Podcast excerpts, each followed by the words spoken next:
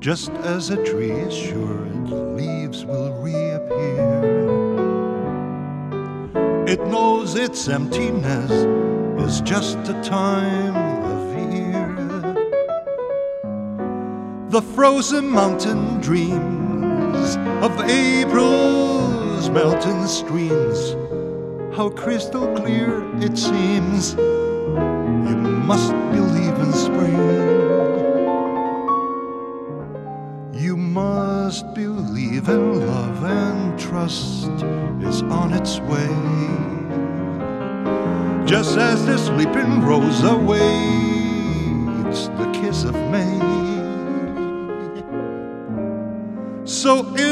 Of snow, of things that come and go,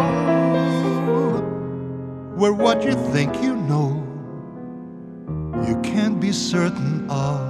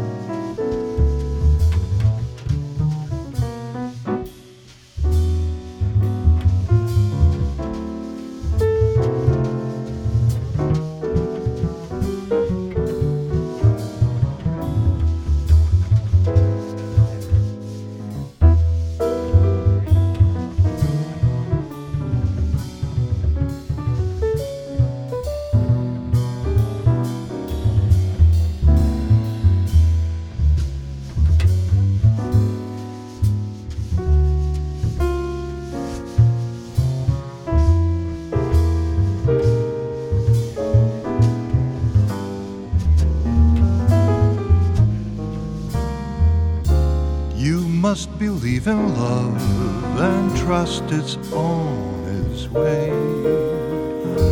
Just as the sleeping rose awaits the kiss of May. So, in a world of snow, of things that come and go, where what you think you know, you can't be certain of. Must believe in spring and love.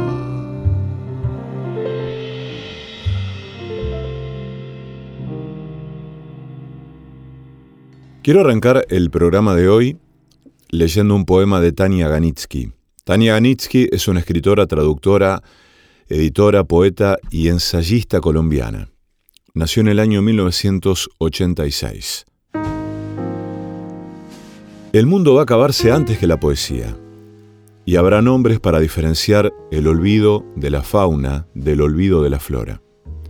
La palabra esqueleto solo se referirá a los restos humanos, porque habrá una forma particular de describir el conjunto de huesos de cada especie extinta. Habrá un nombre para designar la última chispa de fuego, un nombre primitivo como el del maíz, y otro para la transparencia del río, que muchos se habrán lanzado a atrapar al confundirla con sus almas. Las crías nacidas ese día no se tendrán en cuenta, pero la palabra parto sustituirá la palabra ironía, que ya habrá sustituido la palabra tristeza, y habrá un léxico de adioses, porque se dirán de tantas formas que llenarán un libro entero, que es lo que quedará del amor, de la literatura. El mundo va a acabarse antes que la poesía, y la poesía continuará afirmando su devoción a lo perdido.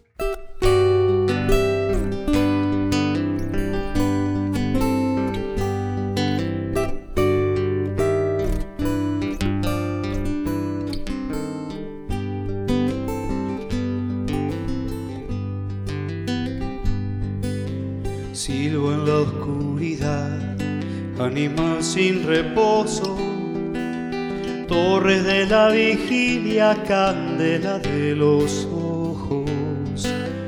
No sé qué pueda hacer si una curva del tiempo, un hueco en el corazón atento.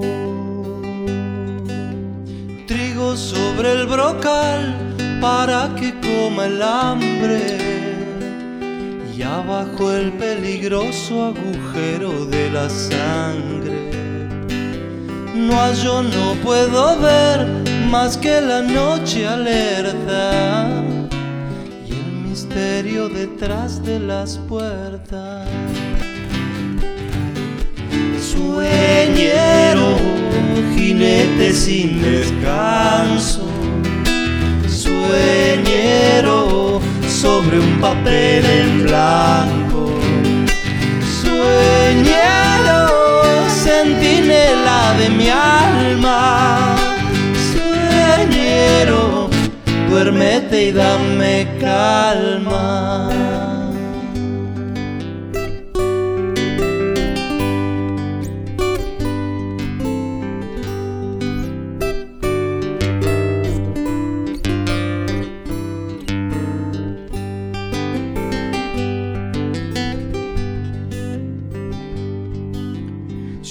Cada mitad como dos ríos gemelos. Uno cruza la tierra, el otro fluye en el cielo. El de la oscuridad no conoce el olvido, desvelado en seguir lo perdido. Hay este toro azul fatigado y sediento de correr tras la nada como la luz y el viento. Ardo sin preguntar, igual que lo hace el fuego. Tal vez halle cantando el sosiego. Sueñero, enigma de un penitente sueñero andando entre los durmientes. Sueñero, espina de las estrellas. Sueñero, olvídate de ella.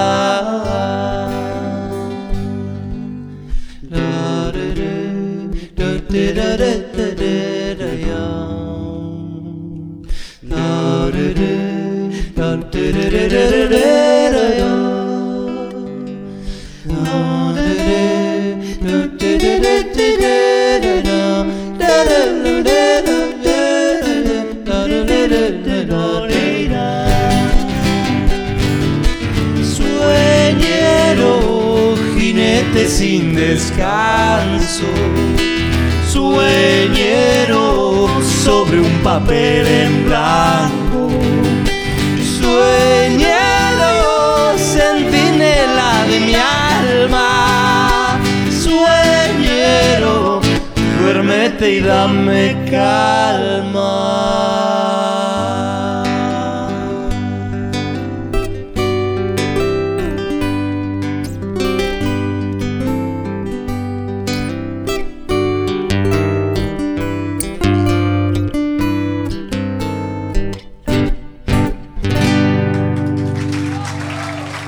El perseguidor, una liebre que corre tras un tigre que duerme. Hace unos días se murió Sergio Sheifek, un escritor argentino que estaba viviendo en Nueva York. Y así lo recuerda Miguel Dalmaroni en, un, en una referencia, en un texto que justamente tiene que ver también con la guerra de Malvinas. Dice Dalmaroni, en 2015 Victoria Torres y yo le pedimos a Sergio Sheifek que escribiese un texto para el libro de relatos inéditos sobre la dictadura que estábamos armando. Sergio nos mandó un texto de recuerdos autobiográficos, un escrito tremendo, entrañable y ominoso a la vez, de una economía narrativa y de una sensibilidad únicas. No sé si he leído otro texto que, como este, ponga a quien lee en medio del nudo angustioso de la experiencia corriente de las calles durante aquellos años del horror, Victoria recuerda que cuando nos lo mandó, yo le dije que ese texto era él, que ahí estaban él y su estilo, su modo tan reconocible, eficaz y conmovedor de inventar una literatura. Este es un tramo de ese texto. Me gustaría finalmente recordar una escena callejera. En apariencia todos mis recuerdos son callejeros. De la época de la Guerra de las Malvinas. Estaba en el centro de Buenos Aires, a la altura de Corrientes y Talcahuano. Iba a pie. Un policía militarizado, o un soldado de la policía militar, vigilaba que la gente no cruzara la calle cuando el semáforo estaba en verde, aun cuando no viniera ningún auto. El argumento para invocar esa estricta obediencia a las reglas era que el país estaba en guerra. En tales circunstancias, cualquier desvío respecto de una conducta ordenada y reglada podía significar no estar a la altura del deber colectivo y de un compromiso patriótico que se manifestaba así como una sagrada obediencia. Varias veces fui detenido por averiguación de antecedentes, un sentimiento común entre mis amigos, nunca explicitado, era el de no renunciar, pese a todo, a una vida medio callejera y nocturna, de una bohemia descolorida y sobre todo anónima, no marcada en relación con ningún grupo o tribu cultural. El precio, módico, si se lo compara con lo pagado por muchos otros, era estar expuesto a redadas de la policía. Los detenidos pasaban en la comisaría hasta la mañana siguiente, mientras supuestamente se averiguaban los antecedentes policiales. Era un filtro, una advertencia, una forma de ejercer el control, de ejemplarizar, o era cualquier otra cosa.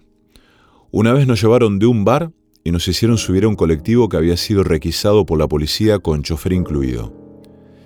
El colectivo fue en una dirección y volvió por la misma avenida en sentido contrario, parando en bares o confiterías, aparentemente al azar. En cada punto de detención subían varios y llegó a estar bastante repleto. Cuando ya no cabía nadie, tomó rumbo hacia la comisaría. En un momento, un distraído corrió al colectivo sin advertir que pertenecía a una línea cuyo recorrido no pasaba por ahí. Corrió y lo alcanzó en un semáforo. Golpeó varias veces la puerta para que le abrieran. El policía, que dirigía al chofer, fue sensible a la insistencia y lo dejó subir. El recién llegado entró alargando la mano, tenía las monedas preparadas, pero el policía se interpuso. ¿Qué boleto ni boleto? Documentos. Y lo sumó al contingente. Colectivos que llevan detenidos, taxistas uniformados, barriadas silenciosas como cementerios. Sin embargo, la imagen más cotidiana que tengo de esos años son los vehículos de la seguridad o la represión. Convoys militares que andaban por la ciudad, un camión y dos autos artillados, o dos camiones y tres autos, o distintas combinaciones. Los soldados, en la parte de atrás de los camiones, sentados unos frente a otros, aunque a veces los camiones aparentemente vacíos o completamente cubiertos, o autos, en apariencia particulares, con varios hombres adentro, los famosos Falcon, los signos de la actividad represiva eran tan habituales que se habían naturalizado como elementos propios de la ciudad, resultando de este modo invisibles. En una novela mencioné una experiencia callejera de esos años. Esperaba para cruzar la avenida frontera que señalé al comienzo. Era una vía angosta y no tenía cordón. Los autos me pasaban cerca. En cierto momento vi una mano afuera del auto blandiendo un cigarrillo que buscaba quemarme. Llevé el cuerpo un poco hacia atrás, lo justo para esquivar el contacto. Cuerpos y cigarrillos. No es extraño que nos confunda una época en que lo cotidiano asumía en ocasiones y de ratos la faceta más nefasta de lo inocente o naturalmente la más inocente de lo nefasto.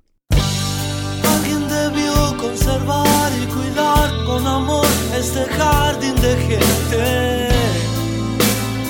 Eso es lo que nunca será. ¿Cómo harás para ver y aliviar el dolor en el jardín de gente? acuerdo en tu alma tendrás. Ya no sé si es que amanece o veo el cielo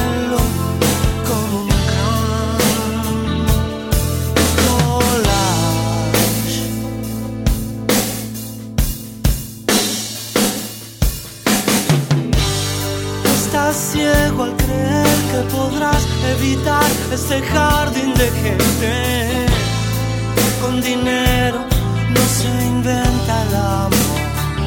No. Ya te hartaste de frutos y peces y panes que comes sin suerte. Y el andén espera por mí. ¿Y qué dirás cuando termines el bocado de tu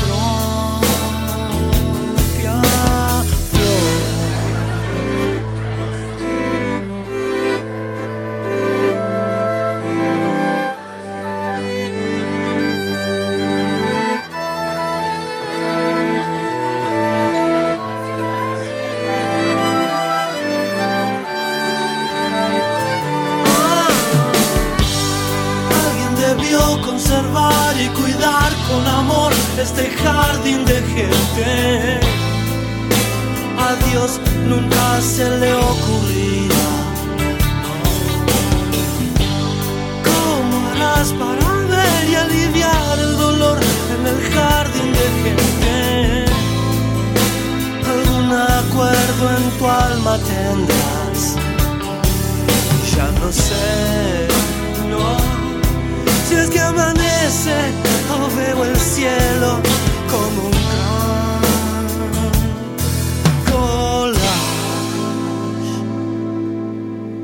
El de la depredación humana. Tu ship no arranca más. Pone la radio. El perseguidor.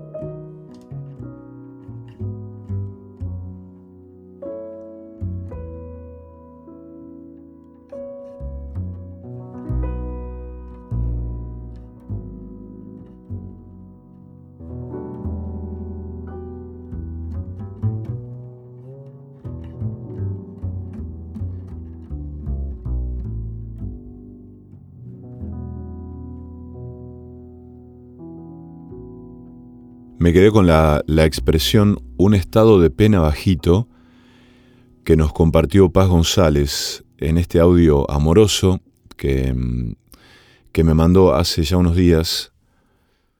Un estado de pena bajito. De todo el audio que me mandó, que dura más de cinco minutos, me quedó resonando esa expresión tan hermosa, ¿no? Un estado de pena bajito.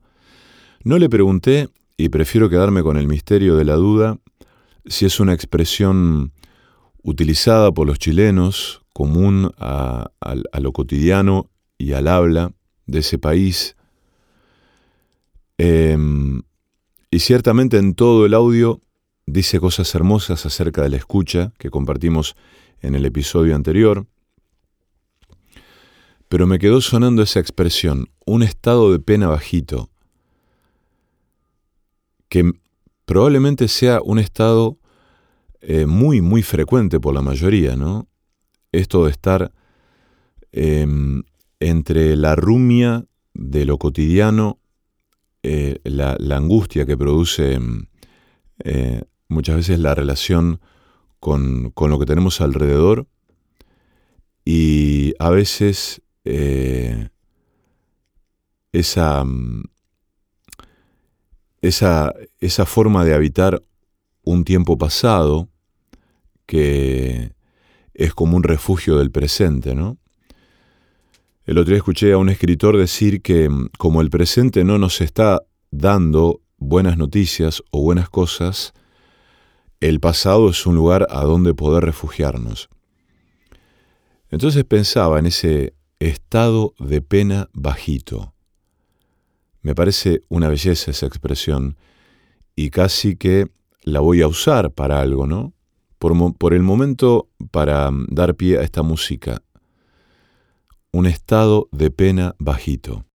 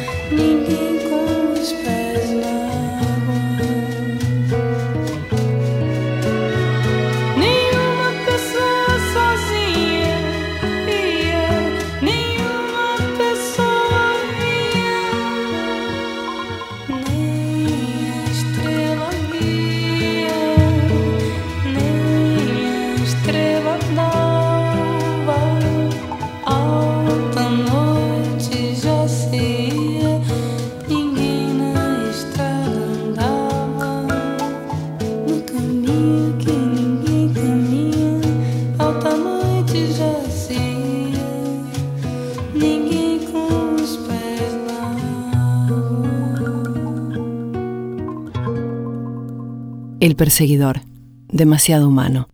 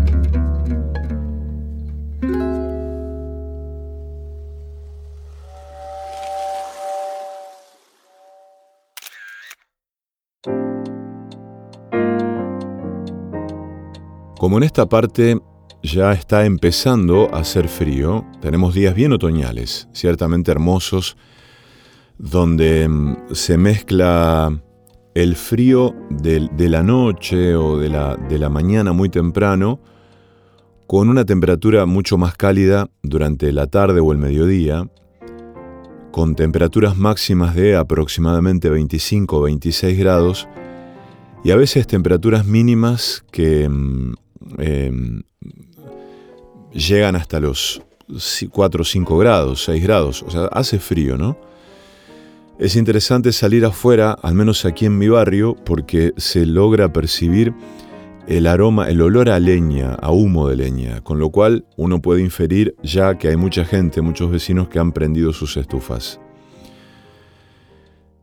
Yo hace más o menos un mes, cuando todavía nos azotaba un calor insoportable, en un acto de prevención, eh, logré comprar un volumen importante de leña.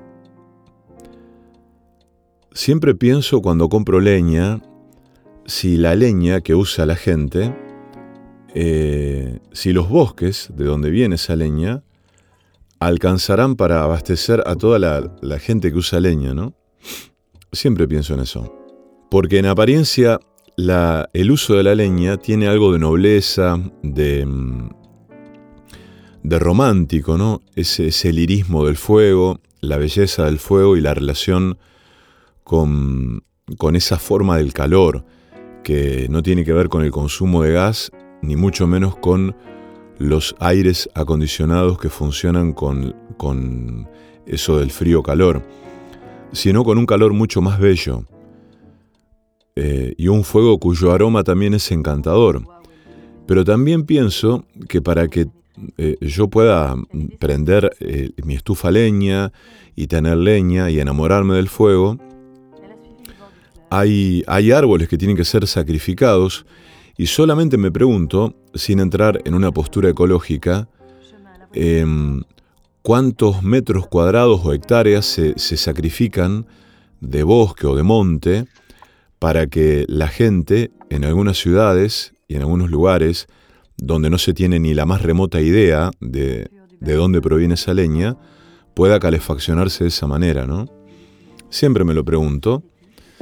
No voy a hacer una investigación al respecto de la disponibilidad de bosques, de montes, donde crece el quebracho, en el norte argentino o en el monte chaqueño. Y la leña viene de ahí, justamente, ¿no? Del norte de la Argentina. Em, y es la leña que mejor fama tiene entre, la, entre todo el repertorio de madera que se usa para, para prender fuego. Es el quebracho colorado.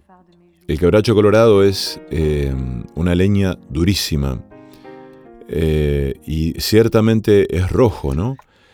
Eh, si uno mira con un poquito más de objetividad, un tronco de quebracho colorado es más de un rojo bordó, de, una especie de borrabino. Eh, es un color hermoso y el calor del quebracho colorado es impresionante. La persistencia del calor con esa leña es algo fascinante. Es un, un calor que dura, por eso se habla de esa leña como la más rendidora. Hay muchísimas leñas muchísimas maderas. Yo he conocido algunas más cuando me vine a vivir aquí, nos hicimos la estufa leña. En otros países le dicen chimenea, ¿no? ¿Vieron? Pero por ejemplo, eh, he comprado leñas que no conocía como sámago, que es muy dura también, muy bonita y es parecida al quebracho en su rendimiento. Em, bueno, el espinillo sí es más conocida por la gente que cocina con leña por dos razones, por la llama que hace y por el aroma que confiere a las carnes cuando éstas son cocinadas en la estaca. Y mm, después, bueno, hay leñas más blandas, como suele decirse, más rápidas, como por ejemplo el eucalipto, el algarrobo, que también es duro pero se consume más rápidamente. Y después, naturalmente, hay una variedad de, de leñas que se rapiñan eh, que, están en, los troncos caídos en, veredas y, en campos aledaños, y que gente que tiene eh, motosierra, vehículo para cargarla y ganas, la corta y la utiliza justamente, pero ya son más leñas, son leñas que no tienen ese propósito, ¿no? Por ejemplo, uno puede pensar en fresnos, en pinos, en álamos, leña que, está ahí, digamos. Es un árbol que se cayó y va la gente justamente a hacer leña del árbol caído. Pero el quebracho es otra cosa, es como la estrella de la leña, es como la... Mm, eh, es como la... Eh, no sé cómo decirlo, ¿no? Es como... Eh, a veces se convierte en, una figurita difícil porque no siempre hay quebracho y además es la leña más cara. es la verdad, es bastante costosa. Em, me acuerdo cuando los amigos de mi padre em, cantaban la samba maturana eh, de Manuel Castilla y el Cuchi Leguizamón, que es una belleza, ¿no? El que canta es Maturana, chileno de nacimiento, anda rodando la tierra con toda su tierra adentro. Em, es tan hermosa esa, esa historia que la vamos a escuchar de la voz del Cuchi Leguizamón.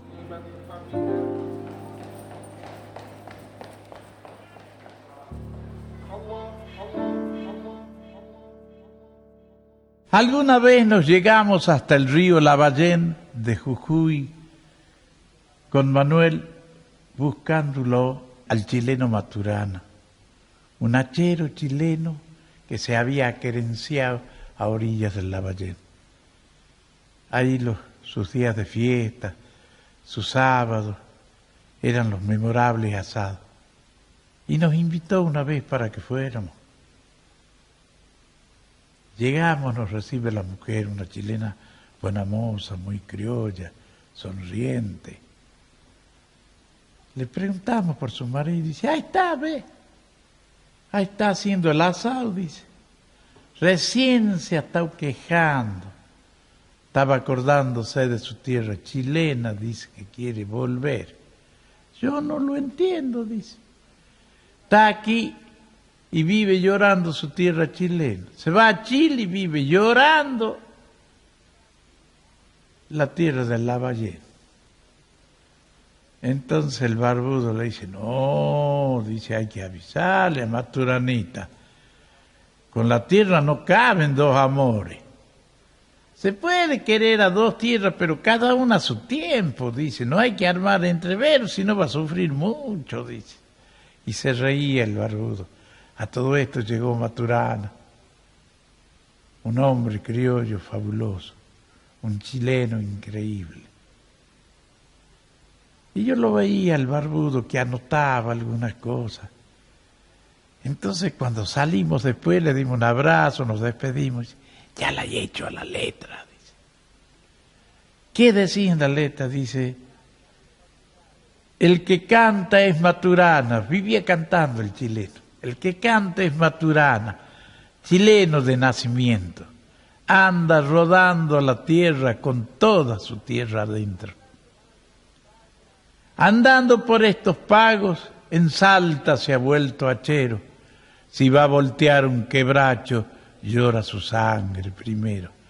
Chilenito hay desterrado, en el vino que lo duerme, dormido llora su pago.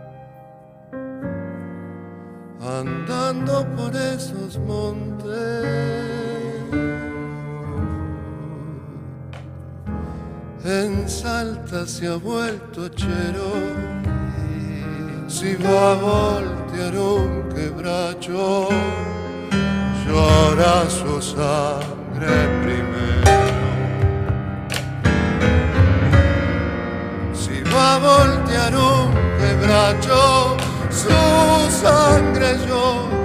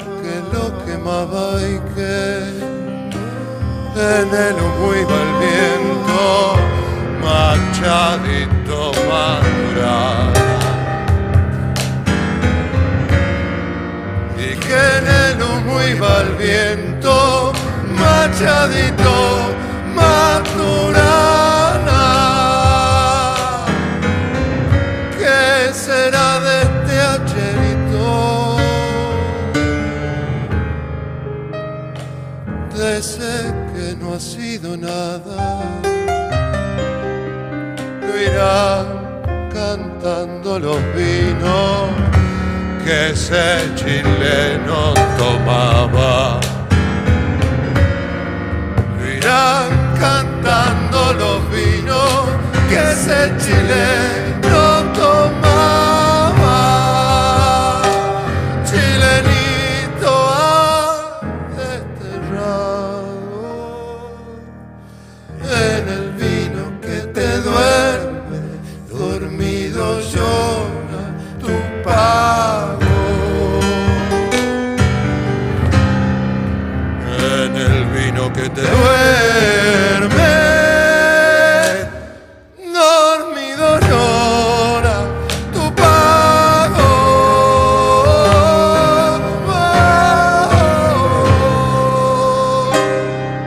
perseguidor, un transeúnte en la luz de tu velador.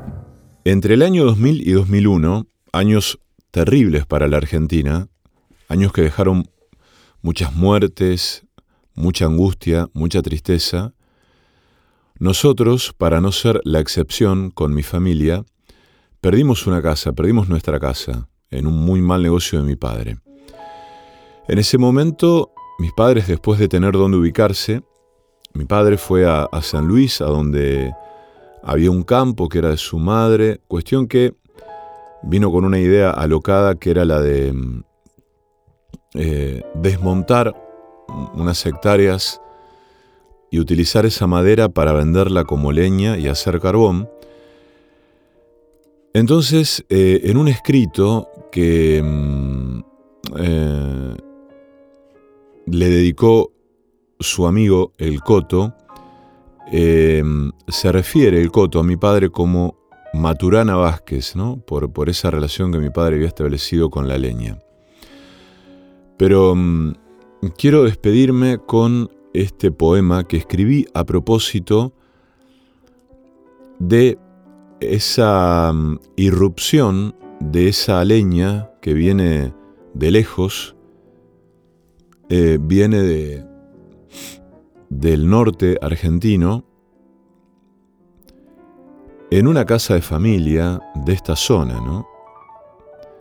Donde no hay leña, donde no hay montes ni bosques y donde la leña proviene, eh, como les decía, de árboles caídos de madera más blanda, madera más rápida. Y siempre pienso, ¿no? En esa.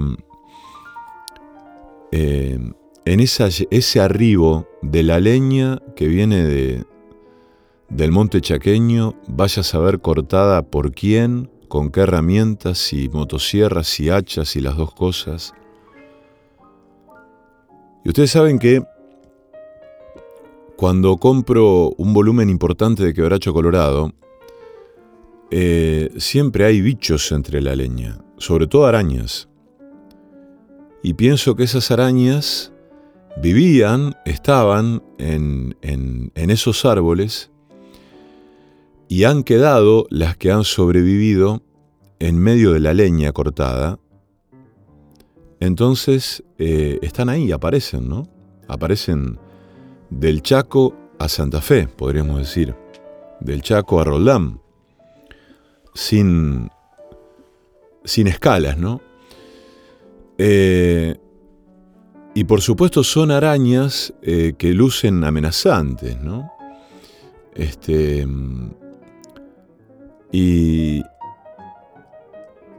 Antes, cuando compraba quebracho, leña de quebracho, la gente que traía la leña la entraba directamente a casa y la acomodaba eh, a un lado y otro de la, del hogar a leña. Y de pronto, claro, aparecían arañas adentro de la casa de un tamaño impresionante, para estupor y horror de mi compañera y de mi hija. Razón por la cual yo no tenía más opción que matar a todas las arañas que aparecieran. Y eso pasa. Cuando advertí entonces que la leña venía con arañas, eh, tomé la precaución de dejarla unos días afuera, eh, de hecho, ahora tengo una cantidad importante de leña afuera a la que han agarrado ya varias lluvias, varios soles, varios fríos y varios calores. Em, eventos que no sé si terminan con la vida de las arañas que pueda haber ahí. De hecho, me encuentro con alguna que otra afuera de vez en cuando. Pero recordaba una visita al Parque Tecnópolis, que está en Buenos Aires, hace algunos meses con mi familia, y hay una zona donde hay arañas eh, vivas, naturalmente, ahí en, Las tienen así en un cautiverio controlado. Y estudiantes eh, nos explican las características de las arañas y de otros insectos, de otros bichos. Y mm, para sorpresa de la mayoría, em, contaban que ni la más terrible de las arañas, muchas provenientes de Brasil o Ecuador, puede terminar con la vida de una persona con su mordedura, con su picadura. A lo sumo puede generar unos grados de fiebre, una hinchazón importante, cierto dolor, cierto adormecimiento en una zona, pero estamos hablando de arañas que realmente son, parecen un gato, ¿no? Un gatito. Eh, con lo cual, la araña, al igual que la cucaracha, tiene una fama mm, eh, injusta, ¿no? Una mala fama injusta, ¿no? Y son ciertamente, al menos a mí, me parece un, bicho bastante hermoso, ¿no? A diferencia de la cucaracha, con lo cual no tengo ninguna, este, digamos, ninguna opinión respecto de, de su, de su contextura, ¿no? Eh, no, no, puedo sino eh, recordar esta, esta, frase de Nietzsche, ¿no? Que decía que la moral eh, tiene criterios estéticos. Si matas una cucaracha eres un héroe, si matas una hermosa mariposa eres maligno, ¿no? Por eso la moral tiene criterios estéticos. Por esta misma razón es que mm, eh, me apena matar una araña cada vez que tengo que hacerlo, pero cada vez que puedo dejarla vivir lo hago. Sin ninguna especulación. Vieron que hay mm, em, e, este fenómeno de las urbanizaciones modernas o de los nuevos modos residenciales de arrasar con humedales, con espacios naturales. Em, también tiene implicancias terribles sobre la relación entre mm, el, ser humano de ciudad y la naturaleza, ¿no? Ese, ese temor a, todo, esa necesidad de limpieza y de que todo esté impecable, de que nada de lo salvaje o de lo natural irrumpa, lleva a exterminar todo lo que todo lo que no se conozca o todo lo que para esa gente genere algún tipo de estupor. Pero también hay, mm, eh, hay argumentos especulativos en este sentido. Es decir, bueno, no, no maten a las zarigüeyas porque las zarigüeyas se comen a los ratones. Ese tipo de cosas, ¿no? No maten a las, a las arañas porque las arañas se comen a las moscas, ese tipo de cosas, ¿no? A mí no me interesan esas cosas, pero mm, el otro día eh, nos encontramos, me encontré con una araña enorme adentro de casa. Y me voy a despedir con este poema que, que escribí después de un evento de violencia. No debí matar esa araña, pero los gritos de mi hija. Era grande y robusta. No pude aplastarla con una zapatilla porque estaba entre una maceta y la pared. Y agarré el Raid, un aerosol que promete aniquilar toda amenaza de alimaña. Apunté bien y descargué el rocío blanco. Bañé a la araña como en una fiesta de la espuma. Escapó hacia la otra punta del mueble, la seguí y volví a bañarla en el veneno blanco.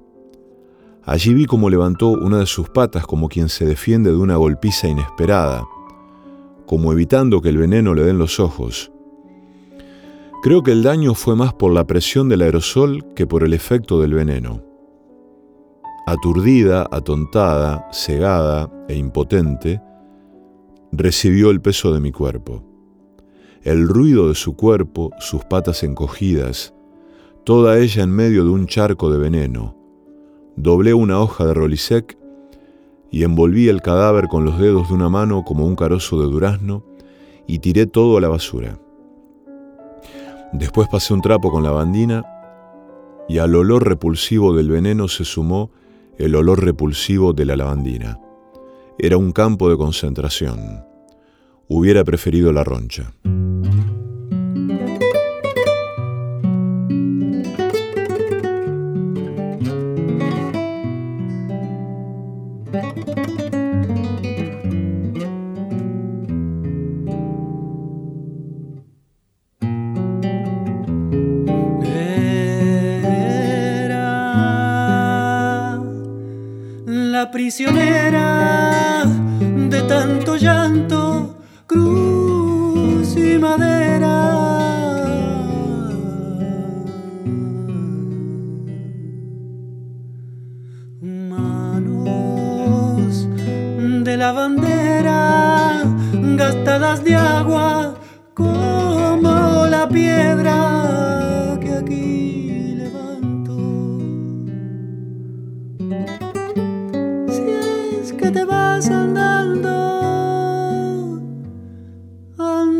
Andate pronto.